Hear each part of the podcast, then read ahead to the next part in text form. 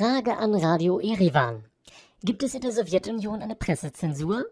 Antwort. Im Prinzip nein. Es ist uns aber leider nicht möglich, auf diese Frage näher einzugehen.